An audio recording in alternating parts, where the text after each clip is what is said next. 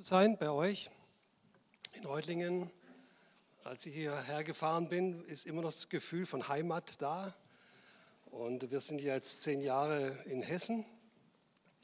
Äh, übrigens, dass ich nicht Schweizer geworden bin, das äh, hat mich schon jetzt nachdenklich gemacht ein bisschen. Ich habe immer gemeint, die Schwaben sind die Krone der Menschheitsschöpfung, aber da müssen wir nochmal drüber nachdenken. Okay, wir reden nochmal drüber. Ähm, ja, es ist schön, immer wieder auch dann in Schwabenland einzutauchen. Also mir passiert es immer wieder. Letzte Woche, ich war beim Metzger und wollte Fleischküchle kaufen. Ja.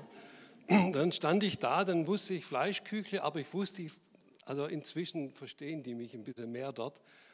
Als ich das sagen wollte, ich möchte gern so ein Fleisch, dann schaut sie mich an und sagt, eine Frikadelle. Habe ich gesagt, ja, eine Frikadelle. Also, ja. Ja, schön auch den einen und anderen zu sehen, äh, noch von der Jugendzeit her, äh, die wir hatten hier und auch aus dem Gemeindeleben, den einen und anderen. Freut mich richtig. Ich kann mich an so manche Dinge erinnern. Also wir hatten mal als Jugend hier noch mal, nur ganz kurz, hatten wir ein Pantomimenstück aufgeführt und da redet man ja bekanntlich nichts.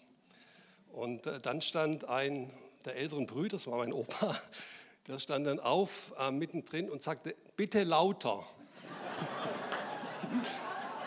ich meine, das bitte etwas lauter kannte man von damals mehr, ja, wenn man dann leise vorne geredet hatte und äh, gab ja auch noch die technischen Möglichkeiten. Aber das, an das erinnere ich mich jetzt. Das war so einfach so. Versteht er sich im Ernst der Darstellung? ja. Ja, und da könnte man noch manches erzählen, was man erlebt hat. Das ist schön. Ja, vielen Dank für das Willkommen. Also es ist für mich eine Freude, hier sein zu können. Erfüllt mich auch mit Demut. Mir überlegt, wie ist es wohl und so euch zu sehen, die Gemeinde zu sehen, das Haus zu sehen. Ähm, das Thema Sanftmut, also ihr bewegt euch ja in diesem Thema entlang, die Frucht des Heiligen Geistes. Da wurde jetzt auch schon so viel gesagt. Wir sind jetzt bei der achten Dreifrucht.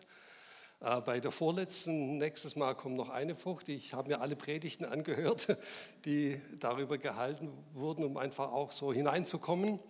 Und an dem einen und anderen werde ich dann auch ein bisschen andocken, weil es hängt ja auch so viel miteinander äh, zusammen. Ähm, als ich diesen Text dann bekam, Sanftmut, ähm, stellte ich dann für mich die Frage, wie geht es denn dir da eigentlich?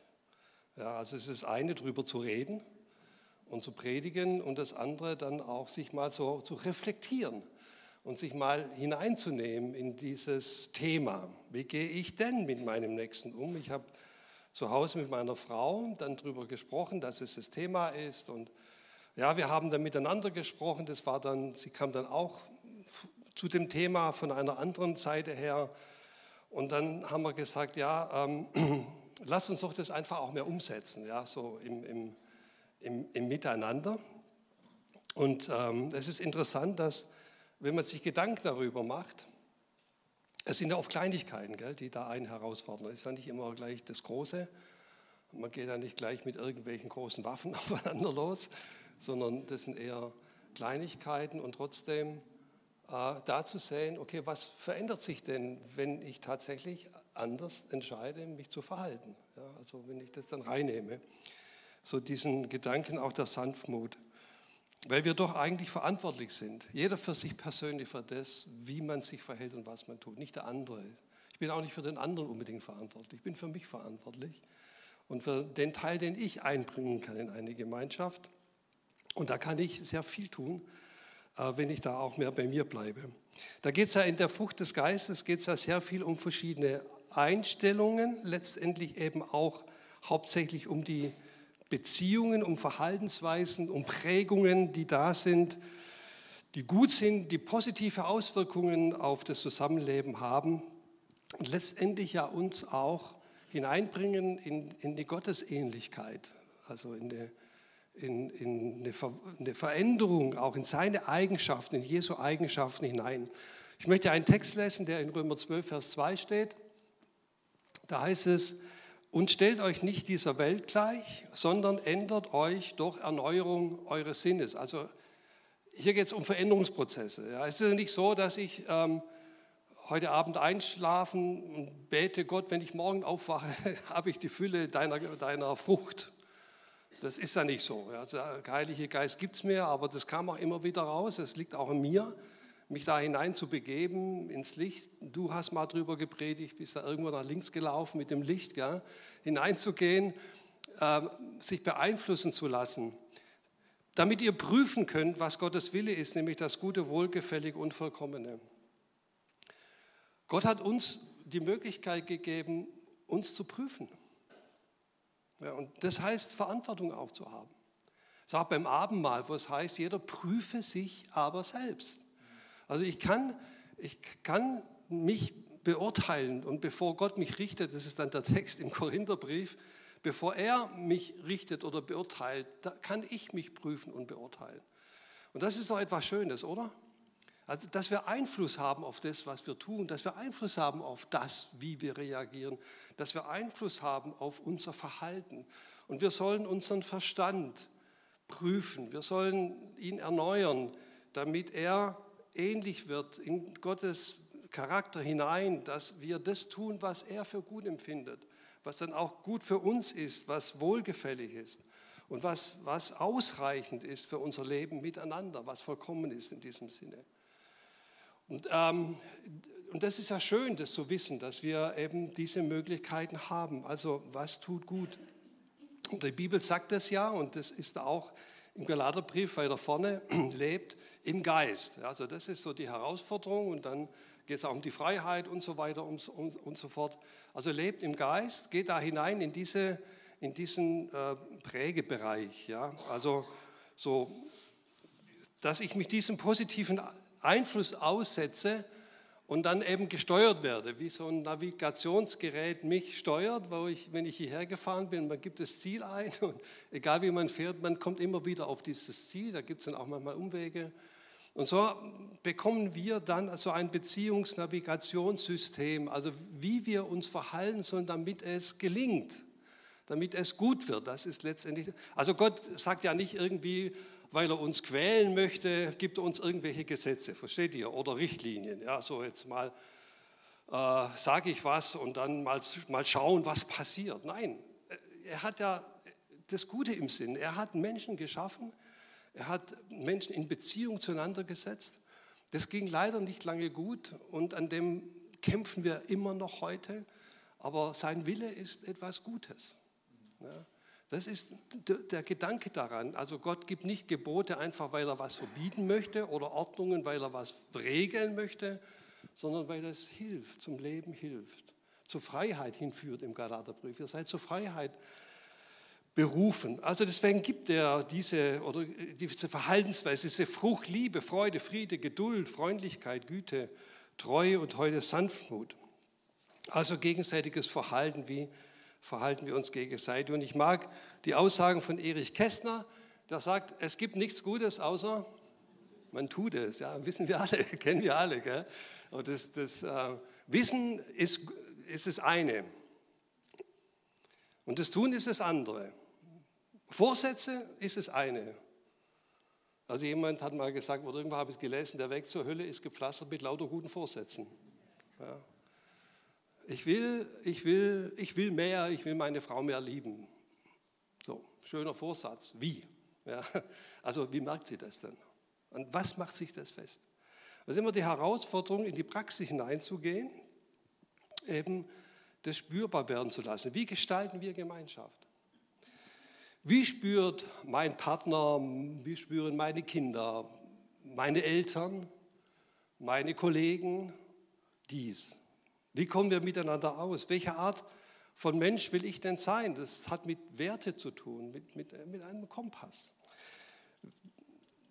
Wie will ich mich gegenüber mir selbst, gegenüber anderen und gegenüber meiner Umwelt denn verhalten? Welche Eigenschaften, also welche Früchte, welche Frucht will ich kultivieren? Was soll wachsen? Welches soll sichtbar werden? Da hatten wir schon den einen oder anderen Anstoß auch darüber in den Predigten vorher. Wie will ich dafür sorgen? Und dann kam mir auch bei der Vorbereitung der Gedanke, wäre interessant mal nachzufragen, wie hat es denn bisher geklappt mit in dieser Themenreihe? Also wie ging es euch denn so im Umsetzen? Was konnte man umsetzen und was hat man versucht, was hat geklappt und was hat nicht geklappt.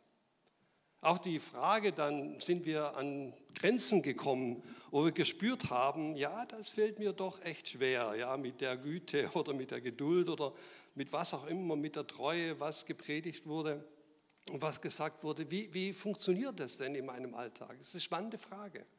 Sich diese Frage zu stellen, dabei geht es nicht jetzt so darum, ja, alles klappt. Nein, das wird nicht so sein, das würde ich auch nicht glauben, äh, weil wir da auch an die Grenzen herankommen, weil die Herausforderungen des Alltags einfach auch manchmal gar nicht so einfach sind. Aber trotzdem wahrzunehmen, sich beurteilen zu können und zu sehen, wo komme ich denn da an Grenzen, auch wenn sie schmerzlich sind, wo komme ich denn da ran und was kann ich denn da weiterentwickeln? Was ist mein nächster Schritt, den ich dann tun kann? So wie ein Leuchtturm, der Orientierung gibt. Sagt, da ist die Richtung. Wenn man mit dem Schiff unterwegs ist und auf diesen Leuchtturm zusteuert, als Beispiel jetzt, ist es eigentlich immer die ruhige See, die wir vor uns haben und alles ist in Ordnung, sondern da gibt es Stürme. Ja, und die Wellen, die türmen sich auf. Manchmal sieht man dann den Leuchtturm vielleicht gar nicht. Da gibt es Strömungen, die gar nicht so sichtbar sind, die einen versuchen wegzubringen und vom Ziel wegzutreiben. Und wir wieder schauen müssen, wo geht es denn hin? Und genauso ist es, so empfinde ich es, ist im Leben drin. Da gibt es Stürme und Strömungen und Dinge und man fragt sich, wo bin ich eigentlich, was mache ich, wie, wie kriege ich das geregelt, wie kriege ich das unter Kontrolle, gerade vielleicht auch im Bereich von Beziehungen mit meinem Leben. Und dann ist es gut, wieder so einen Leuchtturm zu sehen und zu sehen, in diese Richtung geht es, versteht ihr? Ja? Und es geht nicht immer so der kürzere Weg. Und da geht es auch manchmal um Kämpfen, da geht es um wieder sich zu entscheiden, wieder um eine Entscheidung auch füreinander zu treffen. An die Korinther schreibt er in seinem zweiten Brief, äh, wir alle sehen mit unverhülltem Gesicht die Herrlichkeit des Herrn. Wir sehen sie wie in einem Spiegel und indem wir das Ebenbild des Herrn anschauen, wird unser ganzes Wesen so umgestaltet, dass wir ihm ähnlicher werden und immer mehr Anteil an seiner Herrlichkeit bekommen. Diese Umgestaltung ist das Werk des Herrn, sie ist das Werk seines Geistes. Es geht also um, um Veränderung. Das Wort, das hier steht, ist Metamorphose. das kennen wir aus dem Biologieunterricht. Die Verwandlung ja, von einer Raupe in einen Schmetterling. Eine, ein Veränderungsprozess von einem Zustand in einen anderen Zustand. Wunderhafte Veränderung. Genau das ist, was hier gemeint ist. Wir werden, indem wir uns im Einfluss aussetzen, indem wir ihn anschauen, werden wir verwandelt, erfahren wir eine Metamorphose in uns, die uns verändert in, in dieses Wesen hinein, dieses positive Wesen hinein, das er hat. Also darum geht es bei der Frucht des Geistes. Und das ist, ähm, denke ich, eine lebenslange Herausforderung, die wir haben, da außer jemand sagt, ich habe 100 Prozent, dann darf er gerne Zeugnis sagen, wie er das geschafft hat. Ähm, das ist, ähm, dann trete ich gern zurück.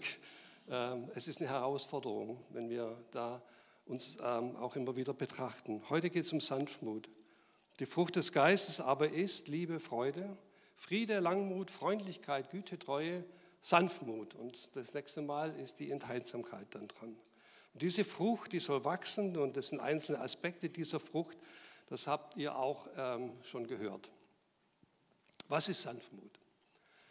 Sanftmut wird umschrieben als ein Handeln, das sanft, mild und ausgeglichen ist. Ja, weiß ich, was der eine oder andere so sich vorstellt, Gedanken, wie Sanftmut verstanden wird. William Barclay, ein britischer Theologe, der hat in einem, hat einige Kommentarbücher geschrieben über das Neue Testament und über Begriffe und er hat über diesen Begriff geschrieben, habe ich extra nochmal nachgeschaut. Ähm, er schreibt, im Laufe unserer Betrachtung werden wir sehen, also in seinem Kommentarbuch, dass es im Deutschen kein ebenbürtiges Wort für das hier verwendete Wort gibt.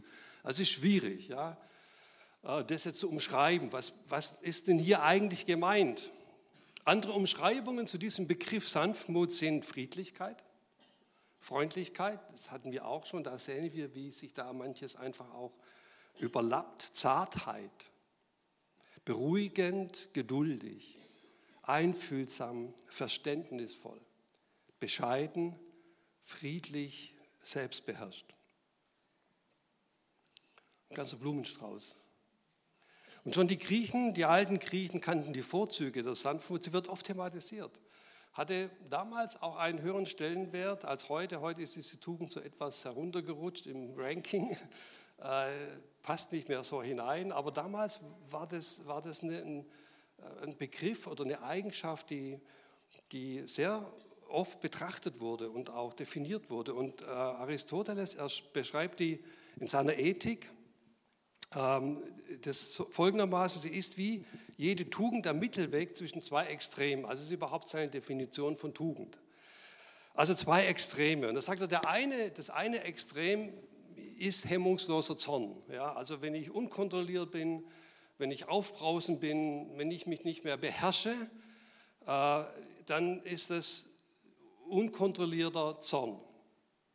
Und die, die andere Seite die äh, ähm, da dem gegenübersteht, das ist dann übertriebene Gleichgültigkeit. Ja? Also da interessiert mich überhaupt nichts, da habe ich kein Interesse dran, da lasse ich mich gar nicht drauf ein. Das ist genauso negativ. Also gar nichts zu tun, so verstehen wir manchmal Sanftmut eher bis so in diese Richtung hinein. Ja? Gar nichts zu tun, gleichgültig zu sein, keine Motivation zu haben, keine Energie zu haben, das ist dieses Extrem.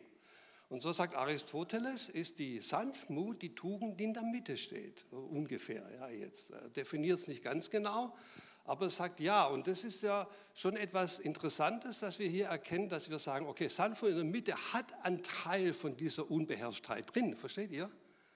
Ja, also da ist Energie drin. Das ist nicht energielos. Das hat Sanftmut auch, aber nicht in der Extremposition. Sie hat aber auch einen Teil dieses Zurücknehmens in sich. Aber nicht nur, sondern auch. So ist die Mitte eben beides, vertritt beides. Und das ist Sanftmut. Und er sagt, ein sanftmütiger Mensch ist zornig am rechten Ort gegen die richtige Person, in der richtigen Art, im richtigen Augenblick und in der richtigen Dauer. Das ist schön, gell? Ja, ich lese es noch einmal. Ja, ein sanftmütiger Mensch ist zornig, also versteht ihr, kein falsches Bild hier, ja, ist zornig am rechten Ort gegen die richtige Person in der richtigen Art, im richtigen Augenblick und in der richtigen Dauer. Es hat Energie in sich, es will auch was verändern. Es ist nichts, nicht ein, ich lasse es dann halt mal, ich bin still um des Friedens willen, kann sein, aber das ist nicht die Definition. Es ist die Vereinigung von der Kraft der Leidenschaft und von Milde, Sanftmut. Und diese, wie gesagt, ist heute, Eigenschaft ist heute etwas verloren gegangen. Ich bin bei der Vorbereitung auf das Lied der Prinzen gestoßen.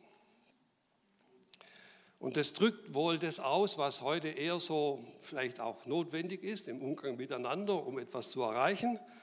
Da singen sie in einem Lied, Du musst ein Schwein sein in dieser Welt.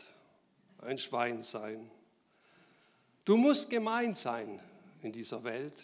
Gemein sein. Also vielleicht klingt das jetzt ein bisschen arrogant, ja. Also, ja, und damit wollen sie einfach ausdrücken, denke ich, dass, dass es vielleicht leider notwendig ist, so zu sein, damit man etwas erreicht. Und ich habe gedacht, das sind eher die Umschreibungen in Vers 19 bis 21. Ja, könnt ihr da nochmal lesen. So dieses, ja, die Gesinnung der Welt vielleicht, dieses äh, sich durchzusetzen, aber nicht in einer positiven Art und Weise. Sanftheit hat nichts mit Ergebenheit zu tun, mit Schwachheit und Weichheit, im Gegenteil. Es ist ein heilsames, stärkendes, ermutigendes, klares und stützendes Miteinander. Ich möchte es in zwei Personen festmachen, die wir in der Bibel vorfinden. Die eine Person ist Mose. Und da lesen wir in Kapitel 12, Vers 3, 4. Mose, Miriam und Aaron aber redeten gegen, also sie redeten übel von Mose, wegen des kuschitischen Weibes, das er zur Frau genommen hatte. Das hat ihnen nicht gepasst. Er hatte nämlich eine Kuschitin geheiratet. Außerdem sagten sie, hat der Herr etwa nur mit Mose geredet? Hat er nicht auch mit uns geredet? Ja, das war so ein, Hinterfragen auch seiner Autorität. Der Herr hörte dies. Und dann heißt es, Mose aber war ein überaus sanftmütiger Mann. Und da wird dieser Begriff genommen. der hier auch im NT steht, sanftmütiger als irgendein anderer Mensch auf Erden. Das ist Mose. Wer Mose kennt, weiß, dass er auch andere Charakterzüge hatte. Ja? Ja? Als er am Anfang sah, wie ein ähm, ägyptischer Aufseher sein Volk behandelte, die dort als Sklaven tätig waren, dann wurde er jähzornig, aufbrausend, unbeherrscht und hat diesen erschlagen. Dann musste er fliehen und hat in der Zeit sicherlich gelernt, von hier in die Mitte zu gehen ja, und verändert zu werden. Und wenn man diesen Bibeltext liest, ihr könnt ihn noch mal genau lesen, er, er war still, nicht weil er schwach war, versteht ihr? Das ist der Unterschied. Nicht weil er es einfach so oder nicht anders konnte, sondern es war eine Entscheidung. Aus dem hemmungslosen Jätson wurde eher ein, ein, ein, eine Charaktereigenschaft, die ihn zurückhielt. Er war inzwischen zum Führer geworden, Mose, als diese diese geschah. Und er hatte ja eine riesige Aufgabe, also ein Volk zu führen aus der Gefangenschaft durch die Wüste in ein neues Land. Das war nicht einfach. Und das hieß auch natürlich sehr viel Kompetenz. Das war keine leichte Aufgabe. Ein Mann ohne Rückgrat, der hätte das nicht geschafft. Und da musste er sich viel anhören auf, auf, diesem, auf dieser Reise, sage ich mal, ja, an, an Angriffe, an, an Vorwürfe, an Unzufriedenheit, was da war. Und hier heißt es, er, er konnte still sein. Also Mose war still, er konnte ruhig sein. Äh, er konnte das aushalten, er konnte damit umgehen und deswegen wird er als sanftmütig hier bezeichnet. Also er hat sich hier offentlich bewegt. Und ich weiß nicht, wie wir reagiert hätten. Ich weiß von mir aus, dass ich oft aus viel nichtigem Anlass äh, mich aufrege und mich errege und dann auch überreagiere. Und da gilt es, sich selber zu betrachten und dann zu schauen, ja, hoppla, also wo kann ich mich denn da verändern? Was wäre denn da wichtig? Und ähm, es ist ja dann auch so, man fühlt sich ja immer im Recht, gell? Und dann fängt es los mit der, mit der Diskussion. Und bei uns war es auch schon manchmal so, ähm, dass wir uns nach einer Zeit gefragt haben, warum haben wir überhaupt angefangen? Also gestritten haben wir noch, aber ähm, die Ursache war weg. Ja. Weil sich das Thema immer weiterentwickelt. Kennt ihr das? Ja, das ist dann nicht ganz so witzig, aber manchmal doch so ein bisschen humorvoll. Sagen du, warum haben wir jetzt eigentlich gestritten? Ja, ich weiß auch nicht. Ja. Irgendwas war da. Wahrscheinlich war es eine Kleinigkeit, so irgendwas mit Krümel oder mit irgendwas. Also. Und, dann, und dann ergibt eines das andere und dann ist man da. Und das baut sich auf. Es geht letztendlich also bei Sanftmut um Kontrolle, um Emotionskontrolle. Dass ich das im Griff habe, da geht es letztendlich darum. Ich habe mal einen sehr schönen Begriff gehört, der dies ausdrückt, und der heißt selbstloses Selbstbewusstsein. Und das finde ich schön, selbstloses Selbstbewusstsein. Versteht ihr? Ich, es ist nicht Aufgeben von Persönlichkeit, von Selbstbewusstsein. Ich weiß, wer ich bin. Aber es ist auch eine Selbstlosigkeit damit drin. Sanftmut hat die Kraft, Ungerechtigkeit auch mal auszuhalten. Nicht immer, ja, aber auszuhalten. Sanftmut hat die Kraft, und das sage ich bewusst Kraft, auch einmal ein Wort hinunterzuschlucken und nicht zu sagen. Es ist ja immer so schwer, nicht das letzte Wort zu haben. Ja, könnte ich jetzt auch einige Beispiele nennen. Ja, so, ja, das ist dann komm doch nochmal und sag, ja, du musst immer das letzte Wort haben. Ja, das war dann auch schon wieder das letzte Wort, versteht ihr? So. Sanftmut hat die Kraft, auf Selbstverteidigung zu verzichten. Sanftmut bewahrt vor Kränkung. Sanftmut wirkt deeskalierend, ist vergebungswillig, sodass eben nicht ein Wort das andere ergibt. Das ist ja oft das Problem. Und mir fielen die vier apokalyptischen Reiter ein, das ist aus der Paarforschung von äh, Julie und John Gottman heißen die. Und die haben sehr viel Beziehungen, also vor allem auch Paarbeziehungen untersucht und haben so eine, so eine Art Eskalationssteigerung festgestellt. Ja, und haben diese Verhaltensweisen die apokalyptischen Reiter genannt aus Offenbarung, also wenn die kommen. Ja, und dann wird es immer schlimmer. Ich habe gedacht, das kann man auch gut übertragen, generell auf Beziehungen. Ja, weil es eben auch darum geht, dass so eine zerstörerische Kraft drinstecken kann. Und sie haben, haben gesagt, das erste ist negative Kritik. Das ist Schuldzuweisung. Und meistens verbunden mit dauernd und immer und so weiter. Kennt ihr das? Ja, du dauernd mit deinem und immer musst du so. Und dann wird es pauschalisiert. Das zweite ist Verachtung. Da kommt Sarkasmus und Zynismus mit dazu. Das ging mal wieder schief bei dir. Ja? Ähm, du kannst es eben einfach nicht. Ja? Äh, wenn ich schon sehe, wie du das wieder anfängst und was dann wieder passiert und wie du dann wiederum das und jenes machst oder wieder nachgibst, dauernd mit den Kindern und ich immer wieder muss fürs Recht. Versteht ihr, was ich meine? Das ist so, ein, so eine Steigerung. Das dritte ist die Verteidigung. Das ist dann der Gegenangriff aus der Verletzung heraus. Natürlich auch nicht sachlich, sondern sehr emotional. Und das vierte ist Mauern, das ist Rückzug, das ist Aufgeben, das ist Gleichgültigkeit. Rutsch mir doch den Buckel runter, ich will nicht mehr. Das ist Distanz. So, und das sind so Steigerungen und dann zu schauen, wie, wie können wir denn da noch reagieren? Und ich meine und will das einfach mal behaupten, dass Sanftmut hier eine Kraft hat, wenn ich mir dafür entscheide, die dagegen wirkt, die, die vielleicht das auch ein Stück weit aufhalten kann. Das ist natürlich komplexer, aber ich nehme das Sanftmut mal bewusst mit hinein. Mose konnte still sein. Er hat es nicht eskalieren lassen. Gott hat dann für ihn gesprochen. Er hat sie sogar noch verteidigt nachher.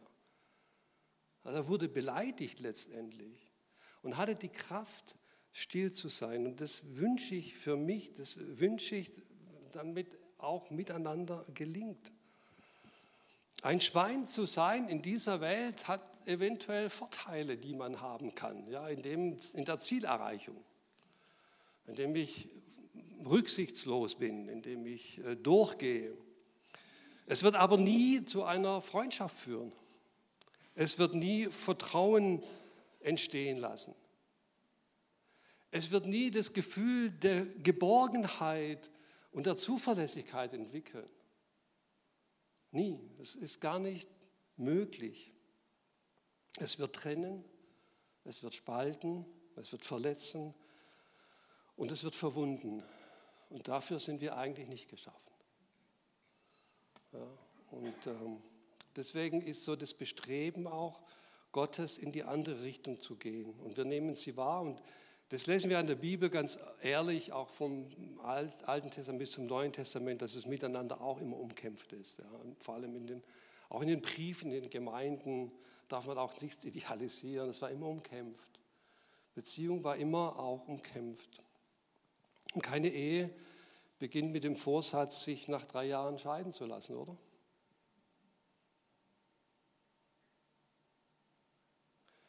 Niemand geht eigentlich morgens aus dem Haus mit dem Bewusstsein, also ja, normalen Verhalten, einen anderen zu zerstören oder zu verletzen. Und das Tragische ist, dass es oft einfach so passiert, ohne dass man das eigentlich will. Und, und ich aus meiner Erfahrung muss, muss auch erkennen, dass viele Verletzungen, die passieren, gar nicht so bewusst gewollt sind. Denkt mal drüber nach. Wenn ihr jemand verletzt habt oder ihr verletzt wurdet, war das absichtlich? Kann sein, aber oft ist es nicht absichtlich und es passiert. Und da ist es gut, dass wir hier schauen und, und das steuern können.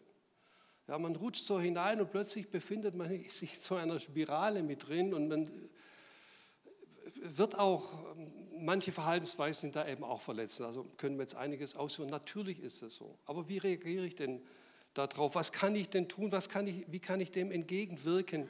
Das ist vielleicht nur ein Schlagwort, das hier, finde ich, hilfreich ist. Das ist so diese Entscheidung, ich möchte gütig denken. Gütig denken. Ja, das kann man gern mitnehmen. Unterwegs, als ich hierher gefahren bin, ja, ich glaube, du hast es auch das Beispiel gebracht, beim Autofahren manchmal, ja, weil die anderen fahren einfach nicht so gut, wie man selber fährt und die sind immer im Weg und die Ampeln sind auch feindlich gesinnt und alles ist immer so. Ja, und wenn doch alle so wären wie ich, dann hätten wir doch keine Probleme. Und dann kommt es so, das ist wirklich eine Übung. Also, wie gesagt, als ich dieses Thema hatte, habe ich gesagt, Dietmar, ich möchte es in der Praxis Ich möchte es umsetzen, ich möchte da lernen. Und dann habe ich oft gesagt, wenn so, whoop, ja, wieder so, also gar nicht jetzt so ganz schlimm oder so, ja, aber trotzdem zu sagen, gütig denken. Und glaub mir, das verändert. Gütig denken als Programm verändert mein Verhalten und verändert dein Verhalten. Hundertprozentig. Weil ich was anderes gewichte. Und wir rutschen da nicht einfach immer tiefer hinein, sondern man hat etwas, dem man entgegensetzen kann. Prüft haben wir am Anfang gehabt. Ja? Paul, äh, Paulus schreibt, prüft, was gut ist. Prüft, was gut ist, ja, wenn ihr unterwegs seid. Das ist ja ganz praktisch. Ja? Das ist ja nicht irgendwo nur Sonntagvormittag, sondern das ist eben morgen im Alltag, im Umgang. Das Gute zu prüfen. Gerald Hüther, ein Neurobiologe, hat einige gute Bücher geschrieben. Ähm, er sagt oder schreibt, Menschen brauchen einander. Versteht? Und das ist der Grundsatz. Wir sind einfach auch füreinander geschaffen. Wir sind nicht dafür geschaffen, isoliert und alleine als Egoisten und Narzissten durch diese Welt zu gehen. Dafür sind wir nicht geschaffen. Menschen brauchen einander, um wirklich glücklich sein zu können. So problematisch das auch manchmal ist, eine Beziehung, aber wir brauchen sie, um auch wiederum glücklich sein zu können. Indem wir einmal, und das schreibt er weiter, das finde ich interessant, indem wir einmal auf Kritik und Nörgeleien verzichten. Verzichten. Und stattdessen wertschätzend und motivierend, ich sage jetzt, Klammer auf, sanftmütig, Klammer zu, miteinander umgehen, können wir zu großem wachsen. Haben mir gefallen.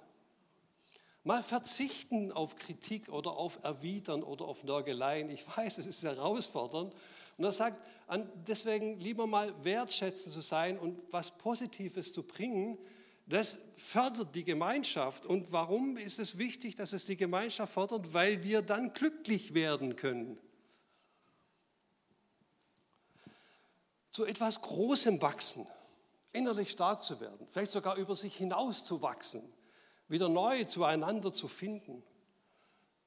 Also wie reagieren wir? Was bewirken unsere Worte, die wir sagen? Hilde Domein, deutsche jüdische Schriftstellerin, beschreibt es, äh, dass in einer ihrer Bücher, in einem Gedicht, das Gedicht heißt Unaufhaltsam, und da schreibt sie das eigene Wort, wer holt es zurück, das lebendige, eben noch ungesprochene Wort. Wo das Wort vorbeifliegt, verdorren die Gräser, also das negative Wort. Verdorren die Gräser, werden die Blätter gelb, fällt Schnee, ein Vogel käme dir wieder, nicht dein Wort. Das eben noch Ungesagte in deinem Mund, du schickst andere Worte hinterdrein, Worte mit bunten, weichen Federn. Aber das Wort ist schneller, das schwarze Wort. Es kommt immer an, es hört nicht auf anzukommen. Besser ein Messer als ein Wort. Ein Messer kann stumpf sein. Ein Messer trifft oft am Herzen vorbei nicht das Wort. Am Ende das Wort, immer am Ende das Wort. Was reden wir? Was sagen wir? Wo tut es gut, einmal ein Wort hinunterzuschlucken, an dem übrigens noch niemand gestorben ist, erstickt ist? Sanftmut ist wie eine Salbe, habe ich mir gedacht, welche auf eine Wunde aufgetragen wird oder auf eine Entzündung aufgetragen wird, wenn man sich verstaucht hat. Sie lindert die Schmerzen und unterstützt den Prozess der Heilung.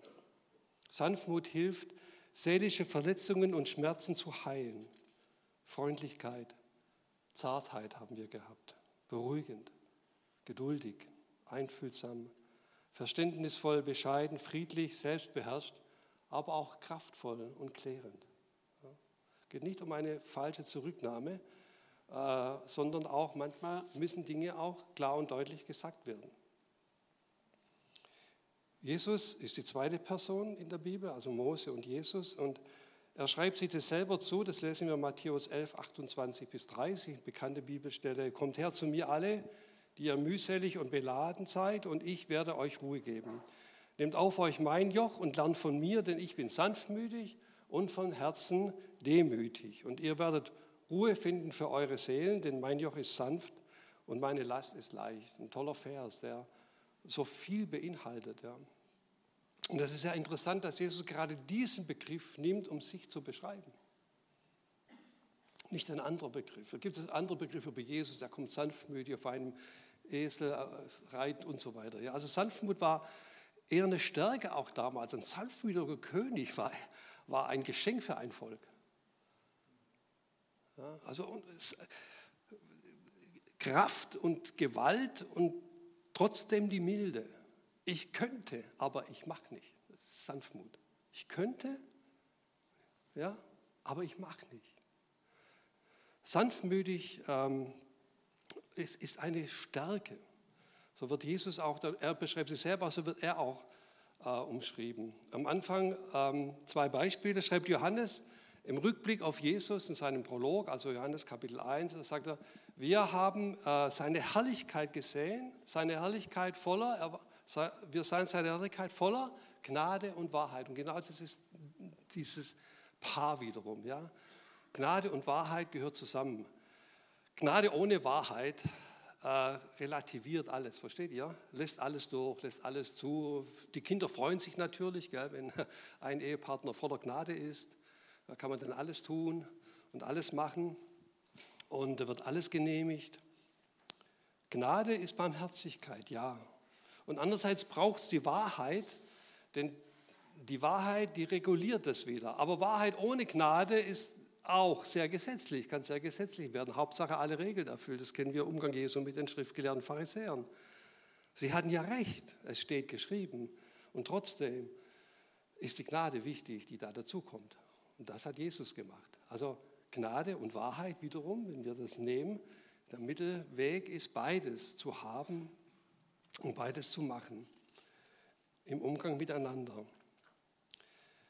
Die, die Güte, also Gnade, macht auch wieder Hoffnung. Geh weiter, mach weiter. Äh, ohne Gnade hätte Petrus keine Chance gehabt bei Jesus, glaube ich. Das ist die Gnade. Es ist passiert. Wie Petrus vom Blitz getroffen, wurde, dreimal, obwohl Jesus ihm vorher gesagt hat, ist es trotzdem passiert. Und dann konnte er nicht mehr zurück. Ohne Gnade, schwierig. Nur die Wahrheit. Versteht ihr? Und trotzdem war die Wahrheit wichtig, damit es wiederum Richtung gibt und Orientierung gibt. Das zweite Beispiel, als Jesus mit den Jüngern unterwegs war, da heißt es im Lukas-Evangelium, und ich, ich finde es so schön beschrieben, ich liebe diesen Satz. Es kam aber unter ihnen der Gedanke auf, welcher Gedanke kam unter ihnen auf?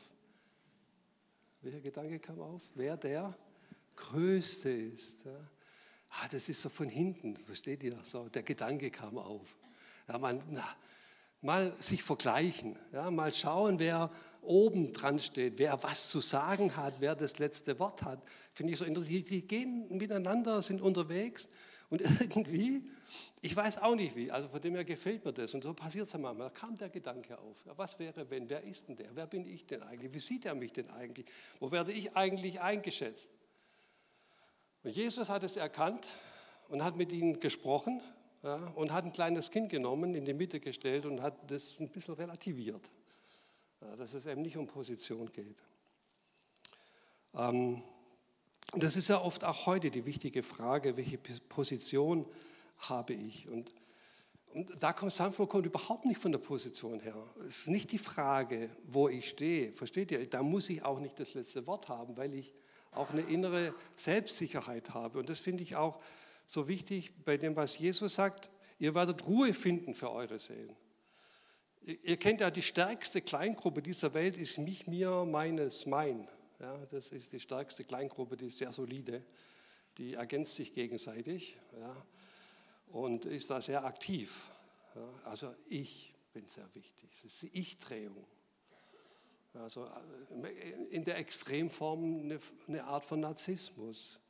Wehe, ich werde falsch behandelt. Wehe, mich fragt man nicht.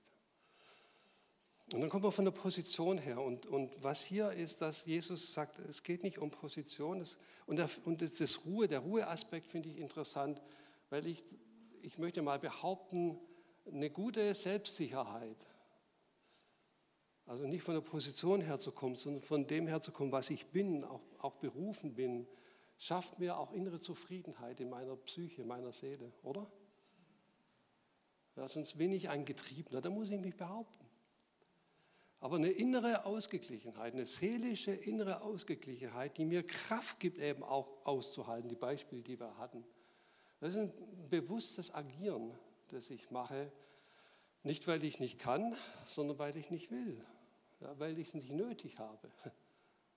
Ja, weil, weil ich auch mal das lassen kann, nicht getrieben zu werden, diese innere Ruhe. Und wenn Jesus einlädt und sagt, lernt von mir, ich bin sanftmütig. Demütig ist meine Einschätzung, Demut, auch an anderen Stellen. Sanftmut ist die Art und Weise, wie ich daraus handle. Zwei verschiedene Bereiche.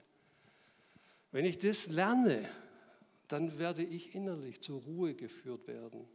Und manche Unruhe im Herzen kommt eben da, auch erwächst daraus, dass wir das verloren haben, den Augen verloren haben. Nicht getrieben zu werden. Wann soll ich lieber still sein? Hat mit Klugheit zu tun. Ist es gut, wenn ich das jetzt sage, oder ist es schlecht, wenn ich das sage? Und oft wissen wir schon, eskaliert das jetzt? Ja? Äh, wo kriege ich denn den Trigger? Also, wir haben alle unsere Trigger. Ich kenne den von meiner Frau, meine Frau kennt auch meine. Ja? Also, pff, draufdrücken ist möglich, aber nicht immer klug. Hat der andere es tatsächlich so gemeint? Warum reagiere ich so gereizt? Hat manchmal gar nicht mit der Sache direkt zu tun. Ich komme manchmal auch gestresst heim und dann gibt es Kleinigkeiten oder einen Vorwurf, der vielleicht auch ein bisschen blöd war, wie auch immer jetzt, aber nicht so negativ gemeint. Äh, und trotzdem, so, ja, was liegt denn auch an mir? Bin ich jetzt so wichtig? So und ähm, ja, strebe nach der Sanftmut, sagt, Timotheus, äh, äh, äh, sagt Paulus zu Timotheus, und korrigiere auch Fehlverhalten mit Sanftmut. Also da können wir noch manches dazu sagen zu diesem Thema. Aber ich denke, es ist deutlich geworden, um was es eigentlich geht. Es ist eine Kraft, die da ist, die verzichtet, die sich zurückhält, die weise ist, die klug ist. Es wird nicht immer gelingen, auch hier nochmal am Anfang, wo gelingt wo nicht. Ja, also ähm, man spürt dann die Grenzen und dann kann man auch wieder lernen. Nehmen wir es mit in den Alltag hinein. Nimm es mit hinein, morgen, übermorgen, Dienstag, Kollegen, wo auch immer jetzt. Mal zu üben, mal zu sehen. Von Martin Luther, und damit möchte ich auch zum Ende kommen, habe ich folgendes Zitat gefunden, zum Nachdenken mitnehmen. Er sagt, Sanftmut ist der Himmel, Zorn ist die Hölle. Die Mitte zwischen beiden ist diese Welt. Darum, je sanftmütiger du bist, desto näher bist du am Himmel. Ja, schlaues Wort. Ähm, kann man so mitnehmen, nachdenken, wofür entscheide ich mich. Ich möchte nur abschließend mit einem Zitat, das ich irgendwo mal gefunden habe. Auf einer Tagung stand es vorne an der Wand, habe ich gleich abgeschrieben, von Augustinus.